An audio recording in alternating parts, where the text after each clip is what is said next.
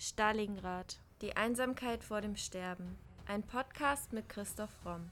Der Autor spricht über historisch-politische Themen rund um Stalingrad und den Zweiten Weltkrieg. Thema der heutigen Folge: blinder Gehorsam und reines Blut. Hitlers Manipulation der Jugend. Hitler hat bereits in Mein Kampf postuliert. Der völkische Staat habe seine gesamte Erziehungsarbeit in erster Linie nicht auf das Einpumpen bloßen Wissens einzustellen, sondern auf das Heranzüchten kerngesunder Körper. Erst in zweiter Linie komme dann die Ausbildung der geistigen Fähigkeiten. Wichtig war in der nationalsozialistischen Erziehung vor allem Verantwortungsfreudigkeit und erst als letztes kam die wissenschaftliche Schulung.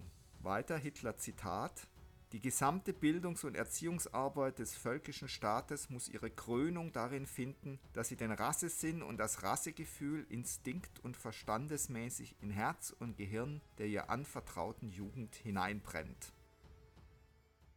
Und zum Teil ist das Hitler auch gelungen, denn er hat es geschafft, in zwölf Jahren vier verschiedene Schultypen zu etablieren. Der erste davon waren die nationalsozialistischen Erziehungsanstalten. Die Napola oder NPEA war eine elitäre Internatsoberschule, die zur Hochschulreife führte. 1941 gab es davon 30 Schulen mit insgesamt 6000 Schülern, dafür auch einige speziell für Mädchen. Sie dienten dem Zweck, die Jungen und Mädchen zu Nationalsozialisten zu erziehen.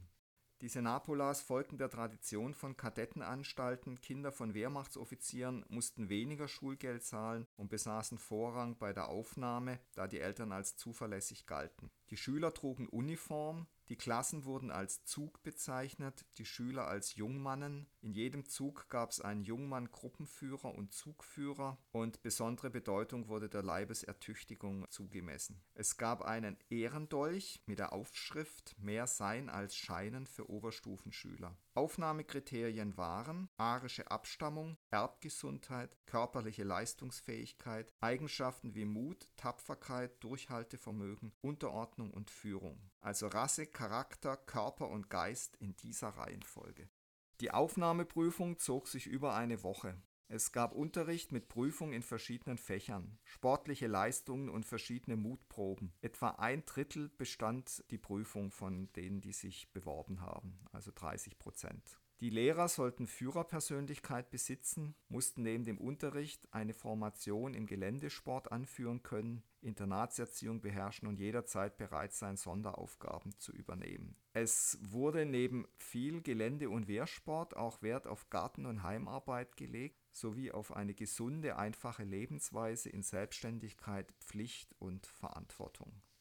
Ein heute noch berühmter Absolvent der Napola ist Helmut Karasek. Wie erlebte er denn diese Zeit an der Nazischule? Karasek kam als Zehnjähriger 1944 an die Napola Loben und er berichtet über die Aufnahmeprüfung. Mir ist in Erinnerung, dass alle Jungs bei der obligatorischen Mutprobe wie Lemminge von der hohen Sprossenleiter sprangen und 30 das Bein verknacksten oder brachen. Alle wollten besonders mutig sein, alle von der obersten Sprosse springen, obwohl eigentlich keiner so recht Lust hatte, von zu Hause weg in die strenge Drillanstalt zu kommen. Und er schreibt dann weiter, meine Zeit in der Napola war für mich nicht aus politischen Gründen so furchtbar, sondern weil ich ein Muttersöhnchen war. Mir gefielen die Maskenbälle nicht, also da wurden sie nachts immer aus dem Bett geholt und mussten sich blitzschnell umziehen, also in Uniform oder in Sportausrüstung und das konnte dann drei, viermal umziehen in der Nacht bedeuten. Danach musste dann der Spind aufgeräumt werden, sodass man also dann irgendwann in den frühen Morgenstunden todmüde ins Bett fiel. Also das gefiel ihm nicht, dann gefiel ihm auch nicht, dass die Händel mit Boxhandschuhen ausgetragen werden mussten und man sich gegenseitig die Nasen blutig schlug. Und dann die ständigen Appelle gefielen ihm nicht, dass Leute mit Stockhieben bestraft wurden, weil sie ihr Thermometer in Kaffee getunkt hatten, um in die Krankenstation zu gelangen. Er hat es dann auch seiner Mutter nach Hause geschrieben und die Briefe gingen natürlich durch die Zensur und dann hat er also wieder Ärger bekommen. Und er berichtet auch davon, dass nicht wenige der Jungen Bettnässer waren und morgens durch wildes Reiben der Bettlaken versucht haben, diese Laken einigermaßen trocken zu kriegen. Und er schreibt dann auch, für Bettnässer gab es drakonische Strafen, zum Beispiel das Schlagen mit dem Schlagstock. Also Karasek hat seinen Aufenthalt in der Napola nicht besonders toll gefunden. Es gab aber auch durchaus positivere Stimmen zu Napola. Ja, also zum Beispiel Harald Offner, der dann später österreichischer Justizminister war, der schreibt zwar auch, dass es hart war, aber dass es natürlich auch eine Auszeichnung war, in so einer Schule zu sein und dass man stolz drauf war. Allerdings war für ihn auch die Aufnahmeprüfung, die sich über eine ganze Woche zog, so hart, dass als seine Mutter ihn dann nach der Woche abholte, sie ihm, auch zehn Jahre alt damals, in den Waggon der Bahn helfen musste. Er war einfach nicht mehr in der Lage, Lage, die Füße auf das Trittbrett zu heben. Und die ständig präsente Härte empfand er und wohl auch seine Mitschüler als militärisch. Und so war sie wohl auch gedacht. Und er sagt, wir haben sie mit einer Art Masochismus ertragen. Wir hätten die Schule jederzeit ohne große Schwierigkeiten verlassen können, aber wir handelten nach der Devise, ich halte das alles aus. Die Napola gab es aber auch speziell für Mädchen. Ging es dort genauso militärisch zu? Auch bei der Napola für Mädchen waren die Auswahlkriterien körperlich völlig gesund, rassisch einwandfrei, charakterlich sauber sowie für das Gemeinschaftsleben geeignet und gut begabt. Und natürlich musste man Mitglied im BDM sein, im Bund Deutscher Mädchen. Und auch hier gab es Mutproben bei der Aufnahmeprüfung. Nichtschwimmer mussten zum Beispiel von einem Turm ins Wasser springen, aus dem sie dann von älteren Schülern, die gut schwimmen konnten, herausgeholt wurden. Oder es gab das Hangeln an einem Seil über einem Abgrund und Sprung aus dem ersten oder zweiten Stock in ein Sprungtuch. Die Lehrerinnen sollten alle unter 30 sein zudem weiblich und ledig. Sie sollten das Idealbild der naturverbundenen nationalsozialistischen Frau vermitteln, lange geflochtene Haare und Trachtenkleidung. Und im Lehrstoff war neben der üblichen Fächer eben auch Gesundheitslehre und Beschäftigungslehre. Es gab auch Einsätze in Webereien und Spinnereien, in der Ernte, Holzsammeln, Lazarettbesuche, Ausbildung zur Schwesternhelferin in Krankenhäusern der Umgebung und Arbeitshilfe in Kindergärten. Eine Absolventin der Napola für Mädchen, Hertha von Berg, sieht ihre Zeit an dieser Schule relativ positiv. Sie kam 1942 mit 16 Jahren in die Reichsschule Illenau und sie sagt, dass es für sie eine Erleichterung war gegenüber der Klosterschule, die sie vorher besucht hatte und dass man es eigentlich nur merkte, dass es also eine nationalsozialistische Eliteschule war, erstmal am Besteck, auf dem Reichsschule SS stand und ansonsten trugen die Mädchen BDM-Uniform ohne irgendeinen Zusatz. Und was ihr gefallen hat, war die Form der freiwilligen Disziplinierung und sie hat das Gefühl, dass sie dieser freiwilligen Disziplinierung bis heute viel verdankt. In der Illenau war es zum Beispiel üblich, dass die Erzieherin bei Klassenarbeiten den Raum verließ, weil sie sicher sein konnte, dass nicht abgeschrieben wurde. Und sie sagt auch, durch meine gute schulische Ausbildung glaube ich schon, die Zusammenhänge der damaligen Zeit im Guten wie im Bösen zu erkennen was im Dritten Reich geschah, kann sich meiner Meinung nach nicht wiederholen und das ist gut so. Aber schlecht ist, wenn man das Gute von damals einfach unter den Teppich kehrt und schlecht ist auch, dass die Jugend sich heute nicht mehr in das Klima der damaligen Zeit hineindenken kann.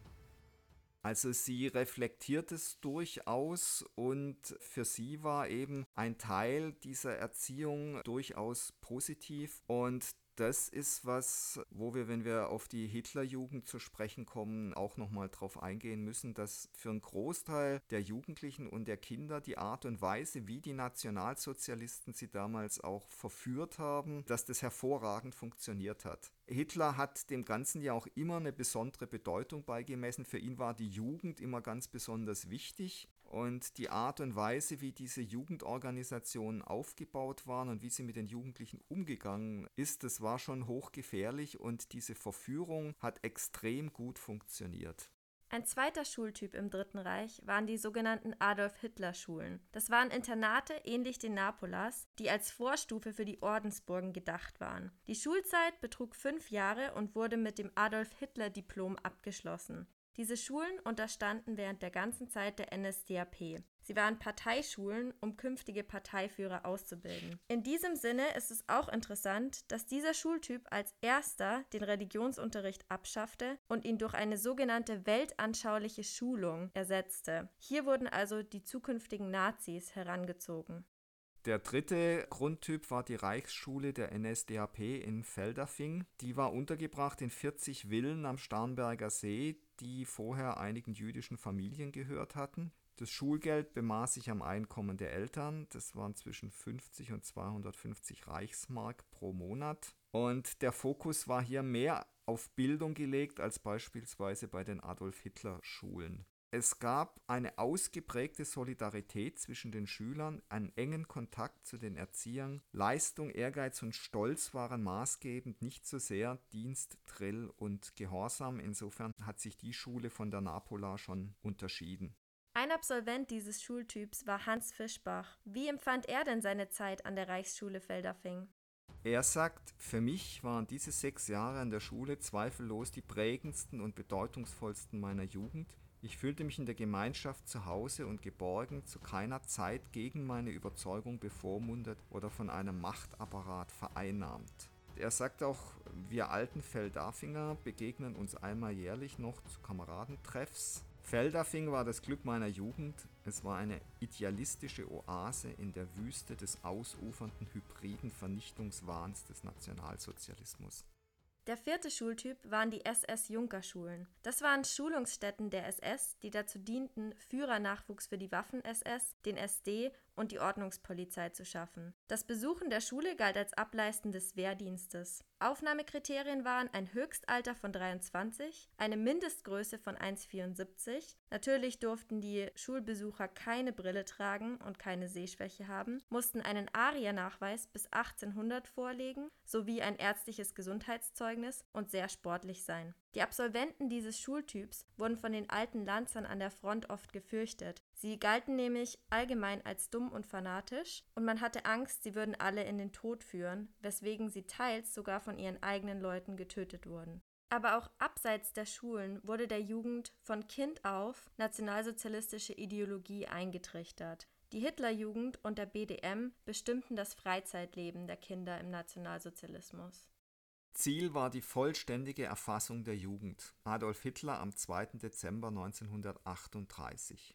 Diese Jugend, die lernt ja nichts anderes als Deutsch denken, Deutsch handeln und wenn diese Knaben mit zehn Jahren in unsere Organisation hineinkommen und dort oft zum ersten Mal überhaupt eine frische Luft bekommen und fühlen, dann kommen sie vier Jahre später vom Jungvolk in die Hitlerjugend und dort behalten wir sie wieder vier Jahre. Und dann geben wir sie erst recht nicht wieder zurück in die Hände unserer alten Klassen- und Standeserzeuger, sondern dann nehmen wir sie sofort in die Partei, in die Arbeitsfront, in die SA oder in die SS, in das NSKK und so weiter. Und wenn sie dort zwei oder anderthalb Jahre sind und noch nicht ganze Nationalsozialisten geworden sein sollten, dann kommen sie in den Arbeitsdienst und werden dort wieder sechs und sieben Monate geschliffen. Und was dann an Klassenbewusstsein oder Standesdünkel da oder noch vorhanden sein sollte, das übernimmt dann die Wehrmacht zur weiteren Behandlung auf zwei Jahre. Und wenn sie zurückkehren, dann nehmen wir sie, damit sie auf keinen Fall rückfällig werden, sofort wieder in die SA, SS und so weiter. Und sie werden nicht mehr frei frei ihr ganzes Leben. Der Satz wurde mit lautem Beifall begleitet. Wie begannen Hitler und die Nationalsozialisten denn mit dieser Indoktrination der Jugend? Also 1933 hatte die HJ 108.000 Mitglieder und 1938 hatte sie dann bereits 7 Millionen Mitglieder und es ist dann noch weiter angewachsen im Krieg. Es gab eine Werbekampagne zu Hitlers Amtsantritt am 30. Januar 1933, um die Jugendlichen zum Eintritt in die HJ zu bewegen. Also es wurde mit Fahrten und Zeltlagern geworben und es ging dann eigentlich parallel zum Verbot aller Parteien, dass eben auch die anderen Jugendorganisationen verboten wurden. Und Reichsjugendleiter Schirach hat dann gesagt, wie die NSDAP nunmehr die einzige Partei ist, so muss die HJ die einzige Jugendorganisation sein. Ab März 39 war dann eine Jugenddienstpflicht vorgeschrieben, das heißt zweimal in der Woche mussten alle Jugendlichen zwischen 10 und 18 Jahren Dienst leisten am Nachmittag. Und ich kann mich noch erinnern, wie mein Vater mir erzählt hat, der dann stellvertretender Jungscharführer war, dass sie, als einer da mehrmals nicht zum Dienst gekommen ist, vor dessen Haus gegangen sind und alle 30 Mann gebrüllt haben, komm raus. Kommt zum Dienst und so lange gebrüllt haben, bis der dann wirklich rauskam und mit ihnen zum Dienst gegangen ist. Also es gab da schon einen gewaltigen Gruppendruck und die ganze HJ war eben paramilitärisch streng hierarchisch aufgebaut und die allermeisten der Jungen standen da auch total drauf. Auf das, was da geboten war und wie das dort abging, das fanden die allermeisten ganz toll und mein Vater hat mir auch ganz offen erzählt, dass das damals mit die glücklichste Zeit seines Lebens war. Was waren denn die Aufgaben in diesem sogenannten HJ-Dienst? Also bis zum Krieg gab es einen je zweistündigen Heimatnachmittag, immer mittwochs, und den Sportnachmittag, oft samstags dann für Jungvolk und Jungmädel. Und die Heimnachmittage und Abende dienten der weltanschaulichen Schulung. Da gab es dann Schulungshefte mit Titeln wie Der Weg nach Osten, die Reinerhaltung des Blutes, Brandstifter Jude, auf den Bauern steht die Nation und Kampf dem Weltfeind Bolschewismus. Und bereits für das Jungvolk, also für die zehnjährigen Jungs, gab es Gelände- und Schießdienst, einmal im Monat Gruppenappell in Uniform. Und der Führungsaufbau dieser HJ war eben völlig hierarchisch. Eine formelle Verantwortung der Führerschaft war nur jeweils nach oben gegeben. Die Befehlswege, Dienstbereiche und Kompetenzen waren nach militärischem Vorbild bis ins Letzte geregelt. Eine Hauptaufgabe der HJ bildete die Körperertüchtigung. Es gab zweistündigen wöchentlichen schulischen Pflichtsport und Jugendsportwettkämpfe. Getreu dem Motto von Adolf Hitler, dass er eine Jugend will, hart wie Kruppstahl, zäh wie Leder und flink wie die Windhunde.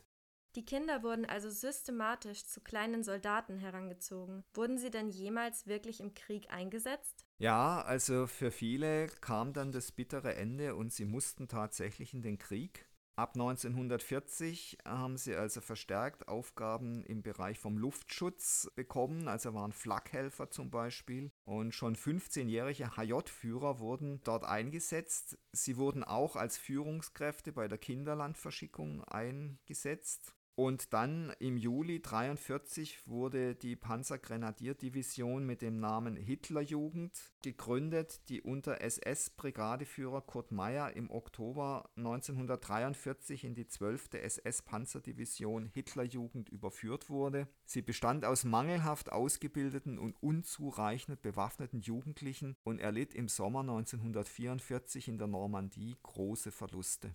Waren denn der Bund Deutscher Mädel und der Jungmädelbund genauso militärisch aufgebaut?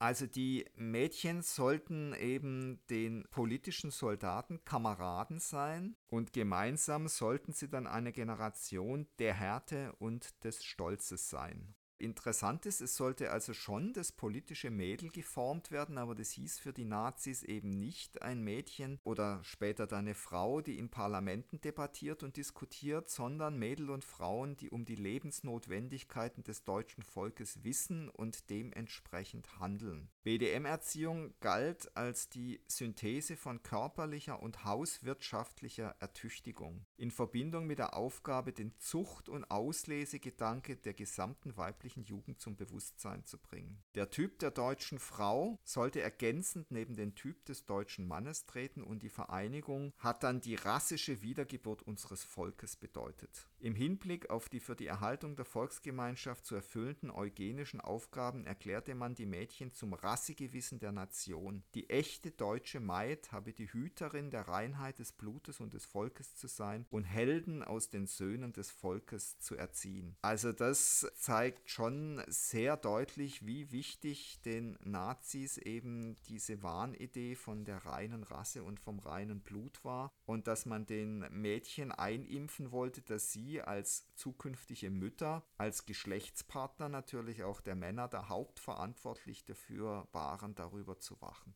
Wie sahen denn der Alltag und die Aufgaben im Bund Deutscher Mädel aus?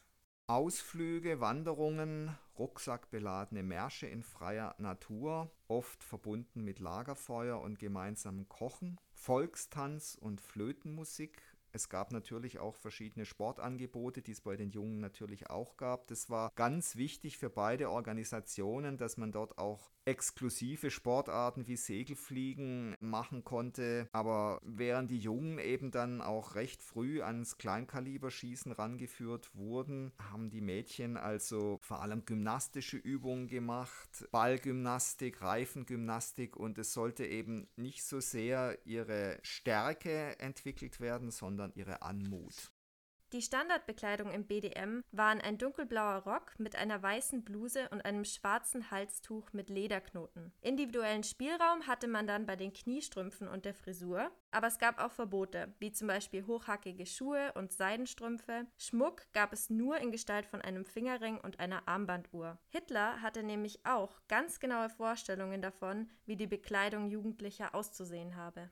Zitat des Führers Der Junge, der im Sommer mit langen Röhrenhosen herumläuft, eingehüllt bis an den Hals, verliert schon in seiner Bekleidung ein Antriebsmittel für seine körperliche Ertüchtigung. Das Mädchen soll seinen Ritter kennenlernen. Würde nicht die körperliche Schönheit heute völlig in den Hintergrund gedrängt durch unser laffiges Modewesen, wäre die Verführung von Hunderttausenden von Mädchen durch krummbeinige, widerwärtige Judenbankerte gar nicht möglich. Auch dies ist im Interesse der Nation, dass sich die schönsten Körper finden und so mithelfen, dem Volkstum neue Schönheit zu schenken.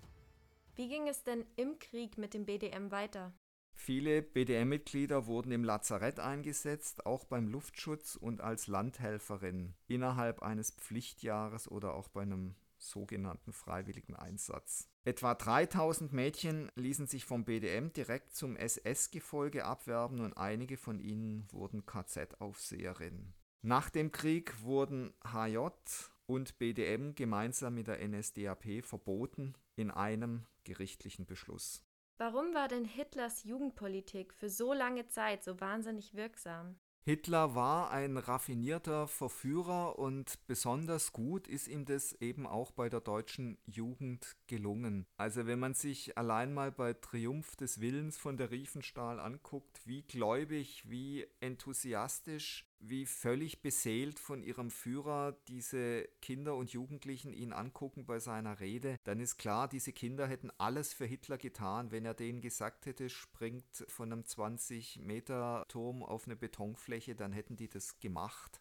Ich weiß von meinem Vater, das aber dann innerhalb dieser Hörigkeit eben besonders gut wieder funktioniert hat, dass man den Jugendlichen früh viel Verantwortung gegeben hat über andere, also in ihrer Klasse, in ihrem Jungvolk, in ihrer Hitlerjugend. Und dieses frühe Verantwortungsbewusstsein, das hat die unglaublich selbstbewusst und stolz gemacht. Man war ein deutscher Junge und da war man wahnsinnig stolz drauf. Also mein Vater hat mir erzählt, sie sind bei einem Ausflug zu einem Bauern gegangen und haben da Kirschen geklaut und der Bauer hat sie dann zur Rede gestellt und er hat ihm dann als Jungvolkführer ganz klar zu verstehen gegeben, dass sie hier machen können, was sie wollen und er ihnen gar nichts zu sagen hat. Also denen wurde ganz früh eben eingeimpft, ihr seid was Großes, ihr seid was Besonderes, ihr seid Teil einer deutschen arischen Herrenrasse und das, wenn man Kindern sowas einimpft, dann saugen die das natürlich begierig auf und es ist hochgefährlich.